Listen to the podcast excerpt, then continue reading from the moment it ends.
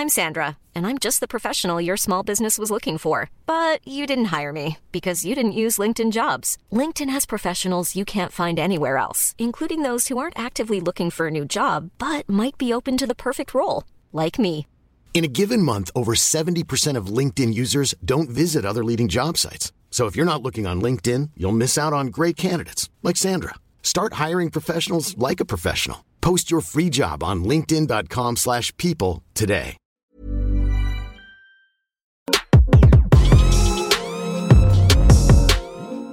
Bien les, Cavs hein, qui continuent euh, à gagner euh, une série exceptionnelle de 17 victoires sur les 18 derniers matchs. Ils sont fantastiques des deux côtés du terrain. Et c'est une équipe surtout qui est maintenant hein, avec un bilan de 35-16, euh, deuxième de la conférence Est, juste derrière euh, les Boston Celtics. Enfin, juste derrière quand même 5 matchs d'écart, tant les, Celtics continuent à gagner des matchs. Première impression, Erwan, les Cavs, on les a vus jouer à Paris il y a quelques temps. On se souvient aussi des playoffs de l'année dernière. Bon, avant de parler de tout ça, ça va très bien pour eux. Ouais, ça va excellemment bien. De toute façon, euh, il y a des chiffres qui ne trompent pas. Et quand on gagne 17 de ces 18 derniers matchs, c'est des, voilà, des stats où c'est compliqué d'aller argumenter que oui, mais bon, le calendrier était favorable. Non, non.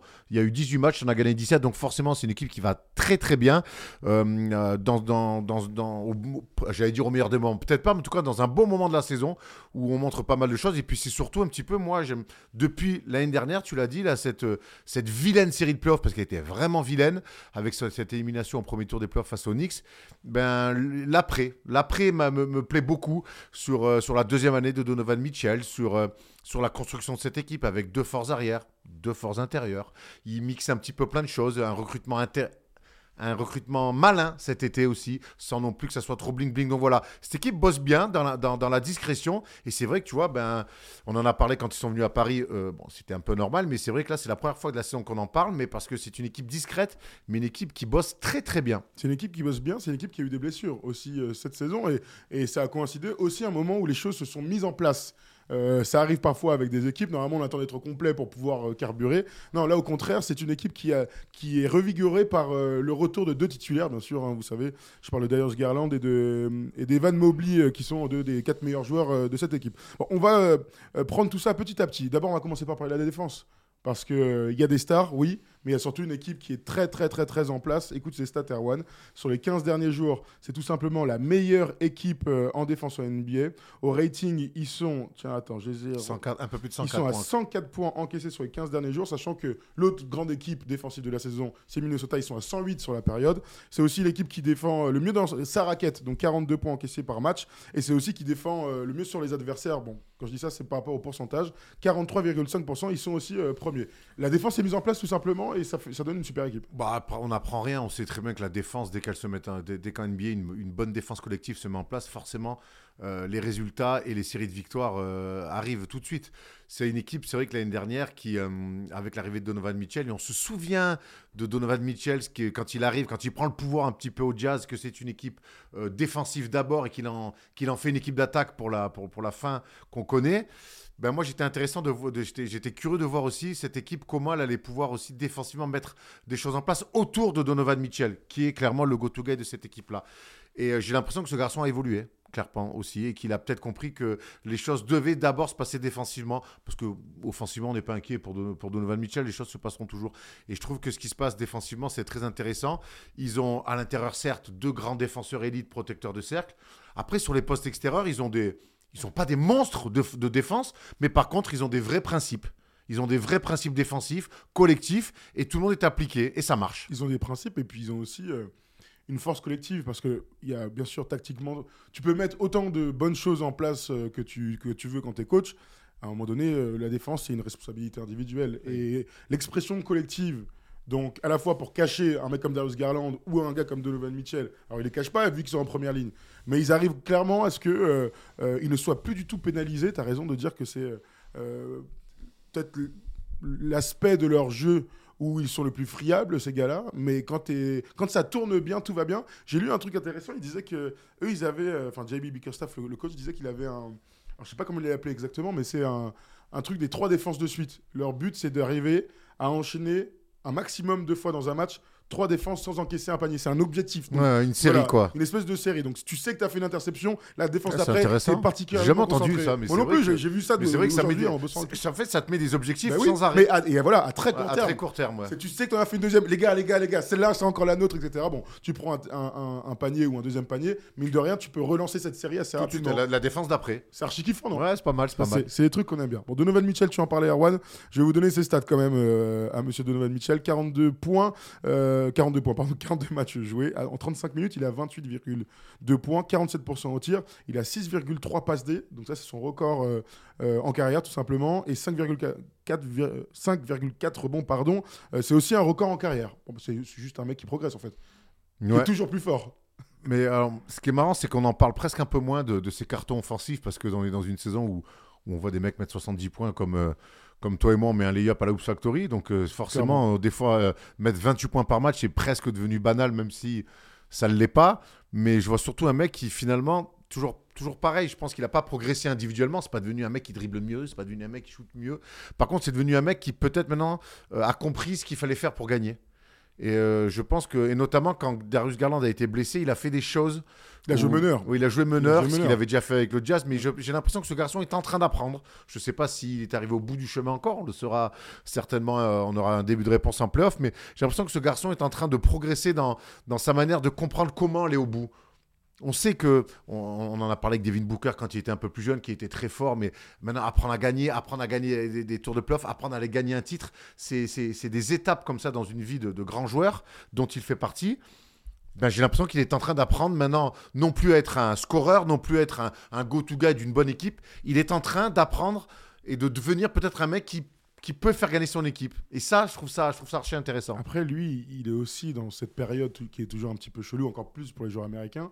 C'est que tout le monde sait que dans un an et demi, il est en fin de contrat. Il a une player option de 37 millions pour 2025-2026. Il y a eu des rumeurs euh, là ces dernières semaines, enfin moins ces derniers temps, mais quand euh, juste avant Paris, euh, on se posait la question Donovan Mitchell sera-t-il encore dans l'effectif? Il y a eu des rumeurs. Lui, bah, quand on avait eu la chance de discuter avec lui, il disait moi ça me touche pas, je fais mon taf et de toute manière. Mais c'est quand même une réalité des, de ces joueurs-là euh, en NBA. On parle beaucoup des Knicks, on parle beaucoup d'autres équipes dans lesquelles il aimerait peut-être lui personnellement jouer et donc plus être aux Cavs. J'ai l'impression que c'est aussi le meilleur visage de Donovan Mitchell parce qu'il y a ce truc-là autour. Plus qu'un épanouissement euh, momentané. Je sais pas. Je, je suis pas aussi convaincu que toi. J'ai l'impression que l'environnement compte, compte beaucoup. Alors oui, évidemment, de toute façon, les destinations comme les Lakers, comme les, comme les Knicks, comme Miami, peut-être, ça, fera, ça fait toujours plus fantasmer par rapport à la qualité de vie. Surtout, bon, Cleveland, ça n'a pas la, la meilleure des réputations depuis que notre ami Joachim Noah les avait euh, détruits en conférence de presse en playoff. Mais, euh, mais je trouve qu'aujourd'hui, la- la- moi, je sens su- surtout dans, son, dans sa manière de jouer un contrôle encore plus, il a moins de déchets, je trouve, que par la suite. Et surtout, il arrive à, être, euh, à faire des choses beaucoup plus justes. Et c'est ce qui me dit que peut-être bosser aussi avec moins de pression que tu peux avoir à New York ou à Los Angeles pour peut-être essayer un jour de jouer une finale, une finale de conf, une finale NBA. C'est peut-être aussi dans des, dans, des, euh, dans des contextes comme cela que, que tu peux peut-être te faciliter la tâche. Et en plus, j'ai l'impression que, que, le, que le front office de- des Cavs lui, lui donne l'équipe pour pouvoir euh, fantasmer de ça. Bah, en tout cas, ce qui est sûr, c'est que, euh, c'est que ça se passe bien. Ça se passait déjà bien l'année dernière. Oui, Et on a connu un crash sportif Eh ouais, qui, mais- qui- ça c'est le genre de, crash sportif si ça arrive une deuxième fois alors j'ai du mal à croire qu'il se fasse euh, taper au premier tour comme avec les Knicks l'année dernière où vraiment c'était terrible terrible on les a pas reconnus on va en parler hein. mais c'est tout à fait le genre de d'événements sportifs qui te font dire eh gros en fait il va jamais rien se passer de bien ici et ce sera peut-être le moment pour lui de partir Bah, moi, cas, j'ai- demander son trade Moi, j'étais curieux, j'avais même voir quelques inquiétudes parce que se faire sortir au premier tour par une équipe qui est moins bien classée, ça peut arriver, surtout quand c'est 4-5. Maintenant, ils se font, ils se font botter 4-1, ils sont inexistants dans le combat, ils se font marcher dessus. Et Donovan Mitchell, je me souviens notamment au Garden, il gueule au temps mort. Il s'en prend à ses coéquipiers. Et forcément, ça rappelle, euh, alors qu'il n'y a pas si longtemps, le Donovan Mitchell qui s'était un petit peu extirpé du groupe à la fin sur le jazz en mode euh, je, je suis le super-héros. On se souvient, on l'a souvent Bien sûr, pointé ah, du doigt. Super-héros, euh, Hero Ball, tout ça. Et je me suis dit, oula alors qu'ils ont, ils, semblaient avoir construit quelque chose de pas trop mal sur la saison régulière, je me dis, les playoffs, c'est de toute façon, souvent, ça peut être un déclic vers le haut, ça peut être aussi un déclic pour que, pour que tout explose. Donc j'étais très curieux de voir cette année-là, euh, ce début de saison, ce qu'ils allaient faire, comment ça allait être à l'intersaison. Et finalement, ils ont, ils ont, ils ont continué avec de la stabilité. Ils ont ajouté euh, Max Truss, euh, George Niang, qui sont des joueurs malins, shooters. Et ils ont, cru, ils ont manqué cruellement Voilà, l'année dernière. shooter, shooter, mais surtout c'est des joueurs aussi malins. C'est pas que des, c'est pas que des shooters, c'est des mecs qui se déplacent bien dans le jeu, qui sont des, qui sont un peu des filous, surtout George, George Niang. Donc ils ont, ils ont fait, ils ont, ils ont recruté malin et, en- et je pense qu'ils ont responsabilisé des joueurs qui, qui sont passés au travers lors des, lors des playoffs l'année dernière en disant les gars, c'est pas normal. Maintenant, il faut revenir revanchard. Et euh, quand je vois Jarrett Allen, euh, ce qui est la saison qu'il fait, qui est un- l'un des pivots les plus sous-cotés que j'ai pas vu depuis ces dix dernières années, euh, quand je vois la saison qu'il fait, je me dis, ok, d'accord, lui, en tout cas, il a dû passer un mauvais été quand il a dû revoir ses matchs de Et playoff. il a bossé. Il a bossé. Jarrett Allen, cette année, c'est 46 matchs. Il a que 25 ans, Jarrett Allen, encore. C'est fou, hein. Il a 15 J'ai l'impression points, que 10 ça fait 10 ans rebonds. qu'il a NBA. Ouais, c'est clair. 15 points, 10 rebonds, euh, toujours avec des hauts pourcentages. hein, il a 64%. On pensait, d'ailleurs, moi, j'étais persuadé que c'était lui qu'ils allaient rappeler euh, pour aller au, au All-Star Game. Ils ont, ils ont appelé Scotty Barnes après les blessures, ce qui avait surpris un, un petit peu tout le monde. Bon, écoute, il pourra aller aux Bahamas lui aussi pour se reposer et lancer la, la suite de la saison. Avant de continuer de, de parler des Cavs, on va, euh, on va euh, eh bien, euh, recevoir notre premier auditeur, Yannick, qui nous appelle via Oh. Discord. hein. vous pouvez nous appeler via Discord pour participer au débat. C'est pas mon frère. quand Ah bah, je sais pas, on va le savoir non, tout de suite. pense on pas. Pour parler idée. des caves, c'est pas mon frère. Et pourquoi pas Il veut parler de l'OM aussi, peut-être. Salut Yannick. Pas du tout, les gars, pas du tout l'OM. Non, non, non, non, non, non. Comment ça va? Ça Ça très va et bien. toi? Ouais, super, super, merci. Bon, tout roule? Ouais, tout roule, merci. Tout roule, tout roule Ouais, impeccable. eh ben, tu, tu nous as entendu un petit peu parler des Cavs. Euh, bon, tout va très bien pour eux. On a parlé de Donovan Mitchell. Parle-nous de toi un petit peu de donne ton avis par rapport à Donovan Mitchell. Bah, franchement, je pense que je sais pas s'ils sont entourés de, de bonnes personnes, l'entourage, mais j'ai l'impression vraiment que au niveau de sa mentalité, il a vraiment upgrade, mais de folie. Et euh, je pense vraiment tout tourne bien. Bon, après, c'est facile quand il y a les victoires qui s'enchaînent, mais j'ai vraiment, j'ai vraiment l'impression qu'avec cette équipe de Cleveland, maintenant depuis une vingtaine de matchs, il y a vraiment tout qui est sur les bons rails. Je pense qu'ils ont enfin compris que avec l'attaque, ils vont pas s'en sortir, qu'il y a d'autres, en tout cas, équipes beaucoup plus fortes qu'eux euh, offensivement, et que ça doit passer par la défense. Et le retour d'Evan Mobley de, de blessure, Max Truss qui enfile euh, les filoches, on a même un George Nion, je savais même pas qu'il pouvait aussi filocher à trois points. Ah bah, tu l'as pas, pas dû le voir beaucoup jouer euh, alors, hein, parce que c'est son, son fond de commerce, à Georges Niang, d'envoyer des grandes filoches. Hein. Ouais, mais il est toujours sur le court. Enfin, enfin voilà, c'était pas moi en tout cas la première qualité du, du bonhomme que, que je voyais. Ou en tout cas, je trouve qu'il est très, intelligent, très intelligemment euh, euh, utilisé. Et puis en fait, moi, ce que je vois surtout, c'est que tout est fluide en fait. Tout, vraiment, tout est fluide. J'ai l'impression qu'il force même pas le jeu. Jarrett Allen, il est vraiment solide aussi dans la raquette. Evan Mobley, ça tourne bien. Max Struz, Donovan Mitchell. J'ai vraiment l'impression qu'Aris Levert, j'ai vraiment l'impression que tout roule vraiment dans cette équipe. Et puis surtout quand je vois le nombre de points marqués par, les, par, les, par, les, par leur adversaire, on tourne les deux derniers matchs, ils sont 95 points. Autrement, ça se tourne à 101, 106. Bon, ils en prennent 121 par les Pistons, mais bon, voilà. pas en vouloir. Mais j'ai l'impression que vraiment, ouais, tout roule. Tout roule pour, euh, pour cette équipe des, Cavs. On est tous plutôt euh, d'accord avec toi. Je vais vous donner le 5 majeur parce que c'est important aussi. Il y a une équipe qui s'est dégagée là, depuis le retour des blessures, tout simplement. Donovan Mitchell et Darius Garland, on a déjà parlé euh, euh, ensemble. Evan Mobley et Jarrett Allen. Et donc Max Truss débute sur le poste 3. Mais ils ont aussi un bon banc. Donc ils ont trouvé une alchimie d'équipe, mais ils ont aussi trouvé, grâce à Caris Lavert et son, et son scoring, Georges Niang, euh, tu en as parlé, euh, quand je vois euh, l'arrivée de Sam Merrill dans, dans cet effectif, un autre vrai shooter, Ça, et t'en as besoin, ça mérite d'être souligné. ça mérite d'être souligné absolument. Je peux même revenir un petit peu un peu plus dans la saison. euh, Craig Porter Jr. quoi, que tout le monde a découvert là, qui a été qui a donné de vraies bonnes minutes quand il y avait des problèmes. Je pense aussi à Dean White. Bon, bon, Tristan Thompson a eu deux trois problèmes. Finalement, Paris, à euh, Paris, à Paris. Il y a eu deux trois problèmes et donc on le verra on le verra plus. Mais euh, mais c'est quand même une équipe qui a réussi à se créer une alchimie toujours avec les doutes énormes qu'on a autour de Jamie Biggerstaff. Ça c'est quand même le, une, Ah, une- là, une- là, une résultante de, de- de- du projet. Quoi. Moi, quand une équipe fait 17 sur, euh, sur 18 en victoire, que depuis 15 matchs, elle est meilleure défense NBA et qu'elle est aussi cinquième au rebond, euh, à un moment donné, je peux pas tout lui enlever à ce coach. Ah bah hein. non, surtout Donc, pas, t'as raison. qu'il a lui aussi, c'est un on rappelle que c'est un jeune coach qu'il a certainement dû lui aussi passer un été un petit peu compliqué. Et je pense qu'il a dû avoir chaud cet été quand même. Mais encore une fois, j'aime quand on, quand on veut se servir d'une défaite pour responsabiliser les responsables de la défaite. Et, et clairement, JB Bickerstaff s'était fait outcoacher par Tom Thibodeau en playoff l'année dernière. Et, et, je pense qu'ils ont dû dire Bon, frérot, tu t'es fait tu ce rouge par, euh, par tonton Thibodeau, mais maintenant, montre-moi ce que tu as dans le bide, montre-moi comment tu peux réajuster ton basket qui était, qui était un, petit peu, euh, un petit peu simpliste. Et, euh, et c'est ce qu'il fait. Et c'est ce qu'il fait sur des bases, sur des bases défensives en plus. Donc ça permet d'avoir, d'avoir encore plus de vision. En début de saison, on a loué beaucoup les qualités des Pacers sur un jeu d'attaque incroyable. Mais on sait que le jeu d'attaque, quand ça va plus, il n'y a plus grand-chose. Là, quand, quand tu défends comme défendent les Cavs en ce moment, tu peux te projeter un petit peu plus loin que ce que sont projetés les Pacers je trouve. Donc mettre en place une défense comme ça, pour moi la vision euh, à moyen terme et même sur cette saison, elle peut, elle peut, elle peut t'emmener. Euh, quand on voit que certes Boston est au-dessus, que les Knicks ont bien bossé, mais qu'il y a des blessés en ce moment, que Milwaukee euh, est plus que jamais vulnérable, que les Sixers depuis que Joel Embiid est blessé. Bah, on se demande s'ils vont faire les playoffs. Hein. J'exagère un peu, mais on est un petit peu là-dedans. Donc je me dis, mais pourquoi pas les Cavs Ils n'ont pas un coup à jouer? Pourquoi ils n'auraient pas un coup à jouer? Moi, en tout cas, la sensation, je ne sais pas si, ce que tu en penses toi, Yannick, mais en tout cas, moi, j'ai l'impression que les Cavs, quand je prends à l'instant T euh, ce qui se passe dans la conférence je me dis, mais cette équipe-là a tous les droits d'être ambitieuse. Alors, complètement, je te rejoins tout à fait là-dessus. Euh, la première chose, surtout, c'est qu'on peut facilement tomber euh, et taper sur les doigts sur les coachs. Là, en tout cas, franchement, comme tu l'as dit, 17 victoires sur les 18 derniers matchs, on peut que lui donner du crédit à, à Biggerstaff. Et puis voilà, le banc tourne bien. Et puis surtout que effectivement, il y a tout qui roule. Moi, après, c'est ma petite réserve, c'est comme d'ailleurs toutes les équipes, c'est les blessures. Ah et je sais que, enfin voilà, Cleveland n'est malheureusement aussi pas épargné par, par les blessures. C'est juste ça qui m'inquiète un petit peu. Mais après, effectivement, quand on doit se positionner sur des équipes à l'est, alors certes, ils sont derrière les Celtics, je les mettrais presque au, même niveau que, que les Knicks. Enfin, voilà, je sais pas ce que vous en pensez. Mais bon, chez Enix, euh, il y, a pas mal de blessés.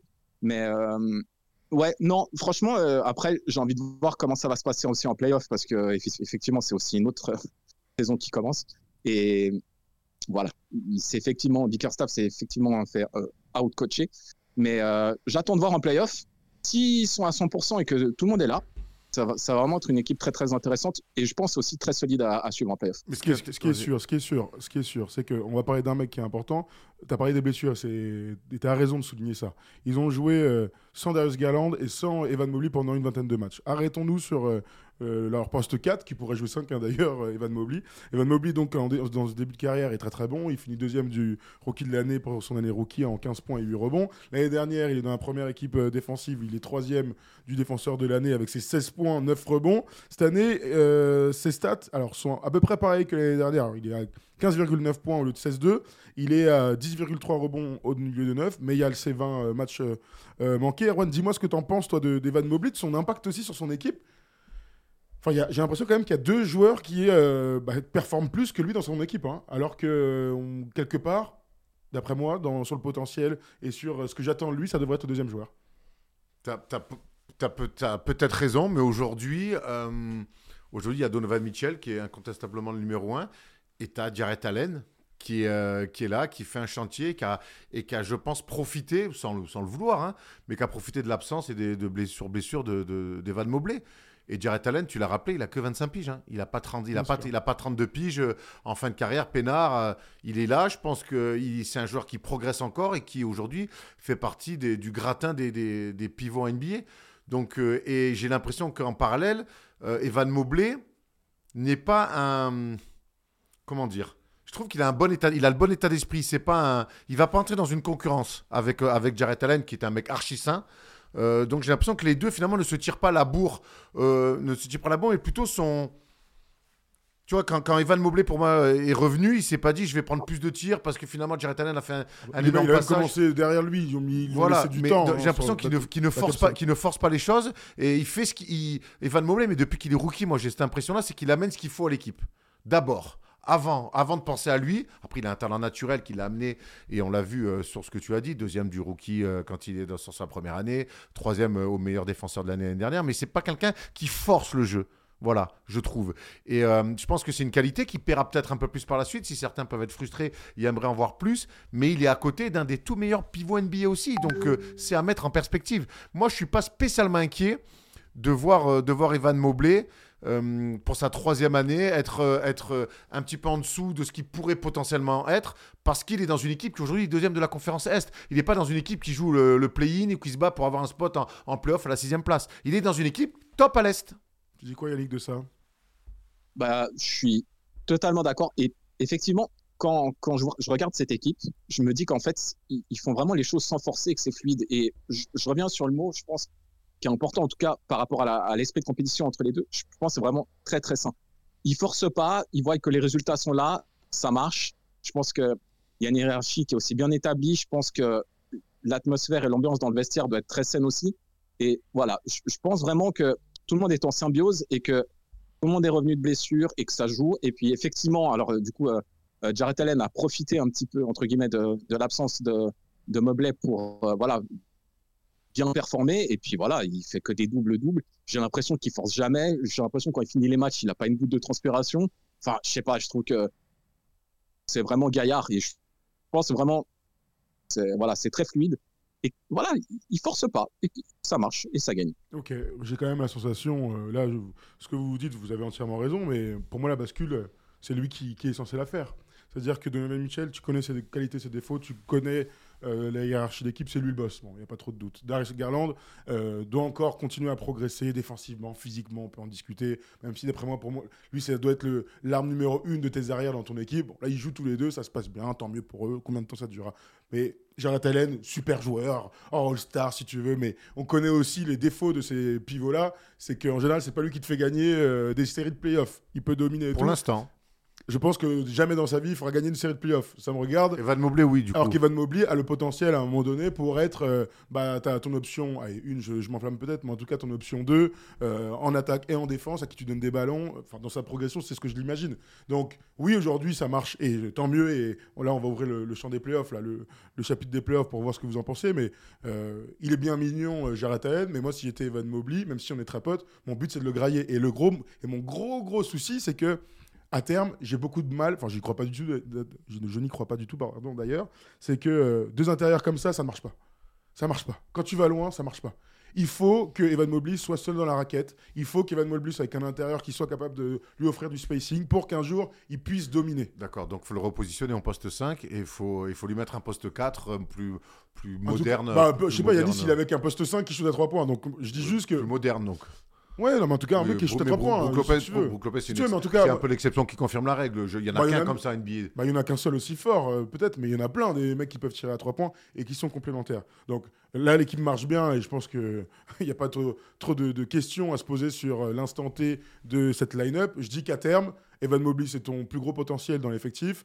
Euh, faudrait pas le gâcher euh, en le faisant jouer pendant euh, 10 ans avec Jarrett Allen. Sauf si tu es champion en 2 ans, bon là on en discutera.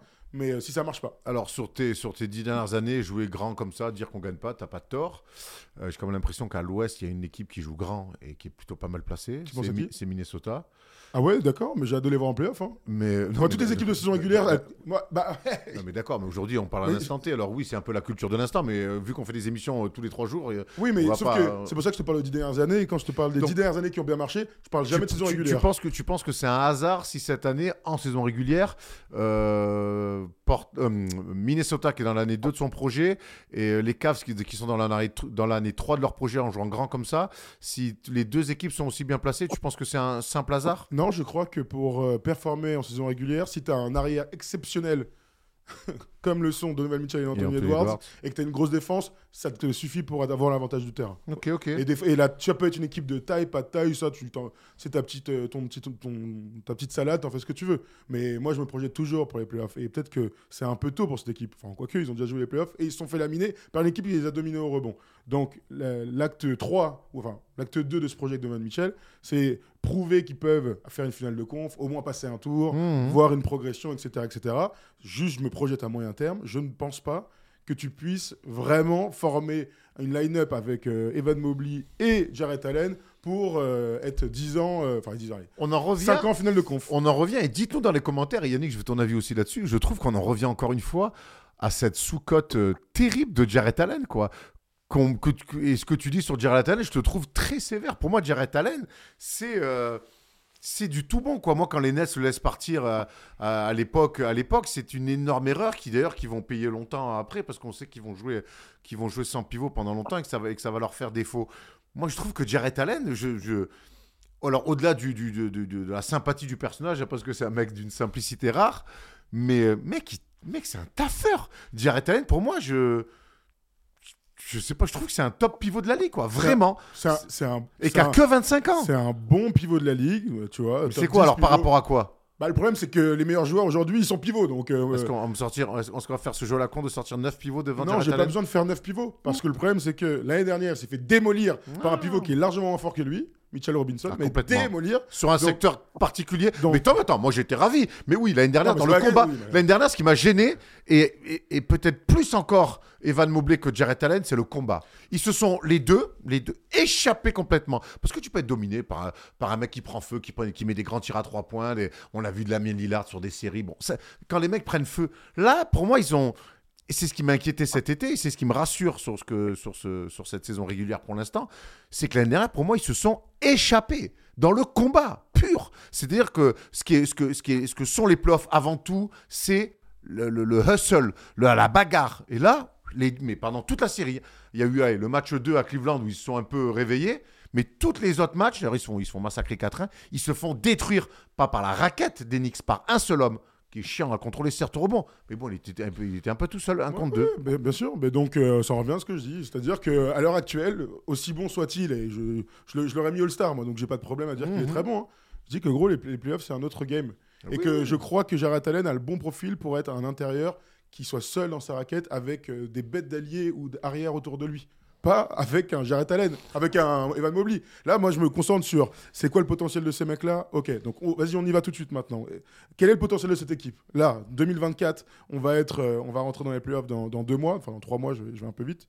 Dans deux mois d'ailleurs, dans deux mois en avril. Euh, Yannick, je te pose la question. Qu'est-ce qu'on peut imaginer comme, euh, comme objectif réel pour cette équipe?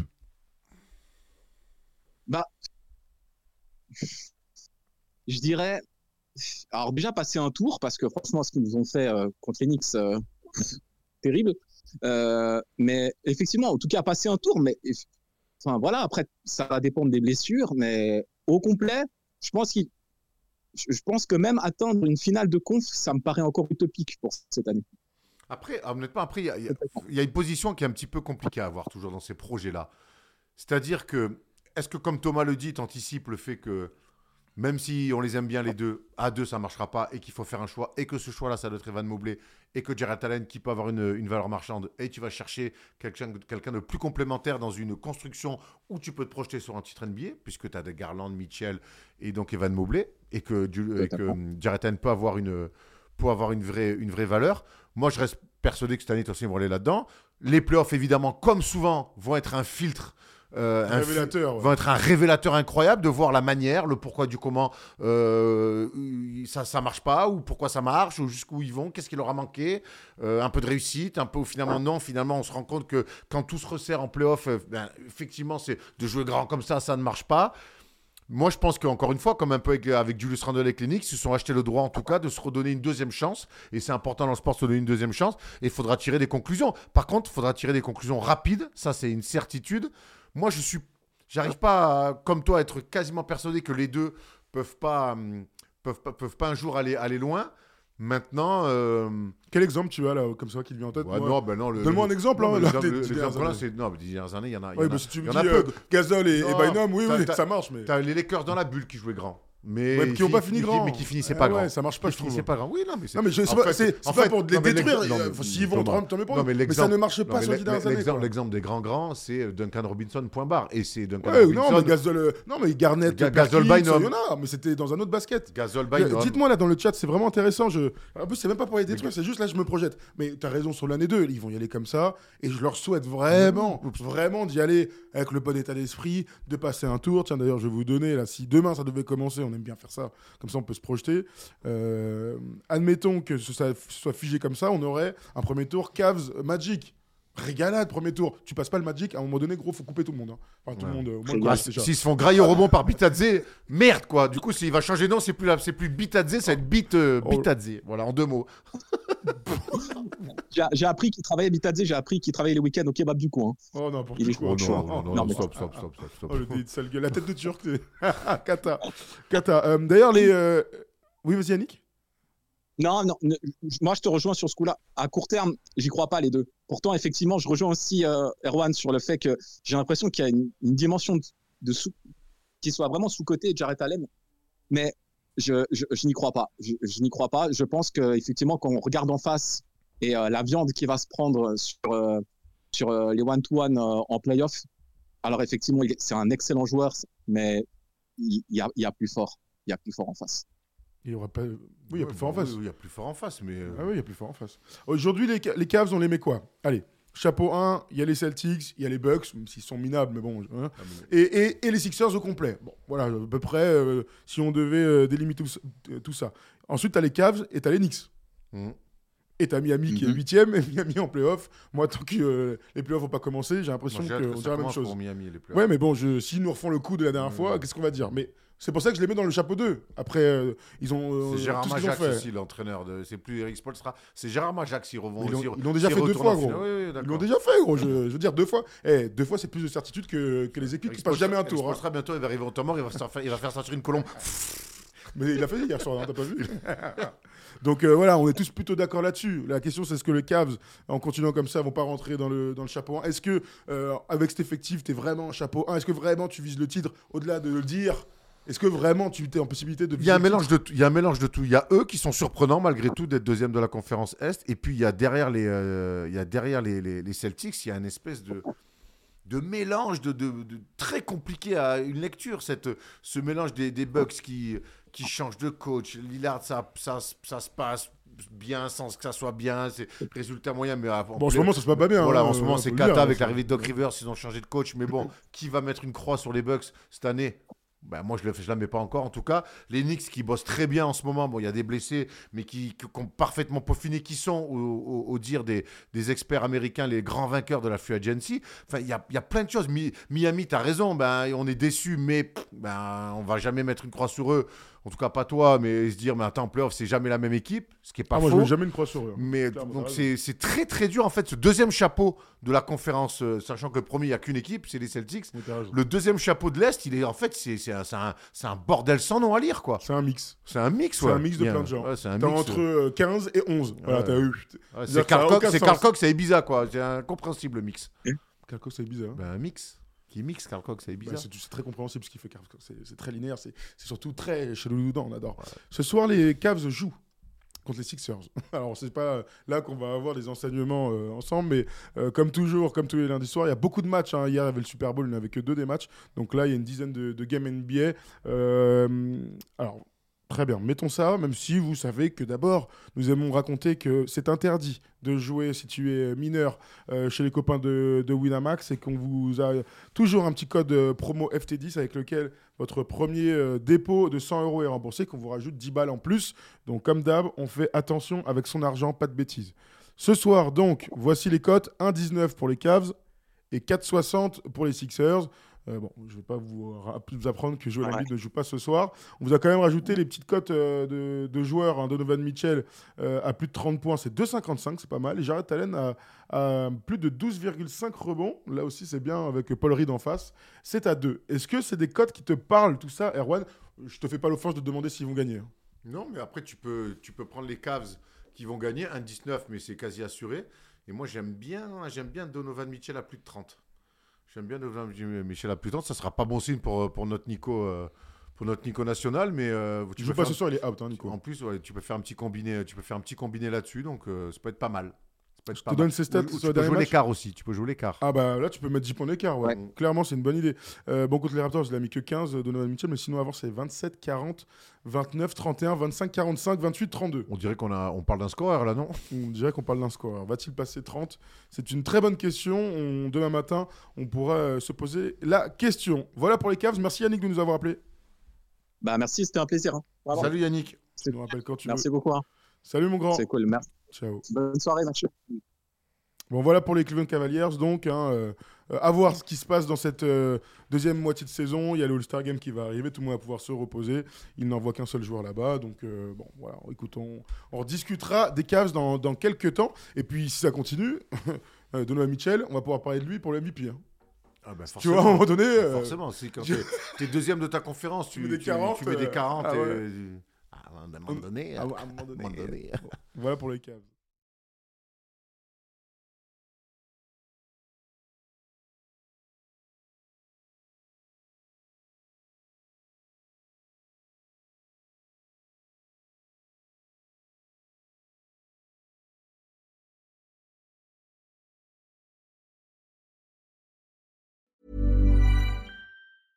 When your skin feels nourished and glows, you radiate confidence. Osea makes giving your skin a glow up easy with their clean, clinically proven Mega Moisture Duo. This seaweed powered duo features two of Osea's best sellers, Undaria Algae Body Oil and Undaria Collagen Body Lotion. Glow from the inside out. Get 10% off your first order with code GLOW at OseaMalibu.com. That's O S E A Malibu.com code GLOW.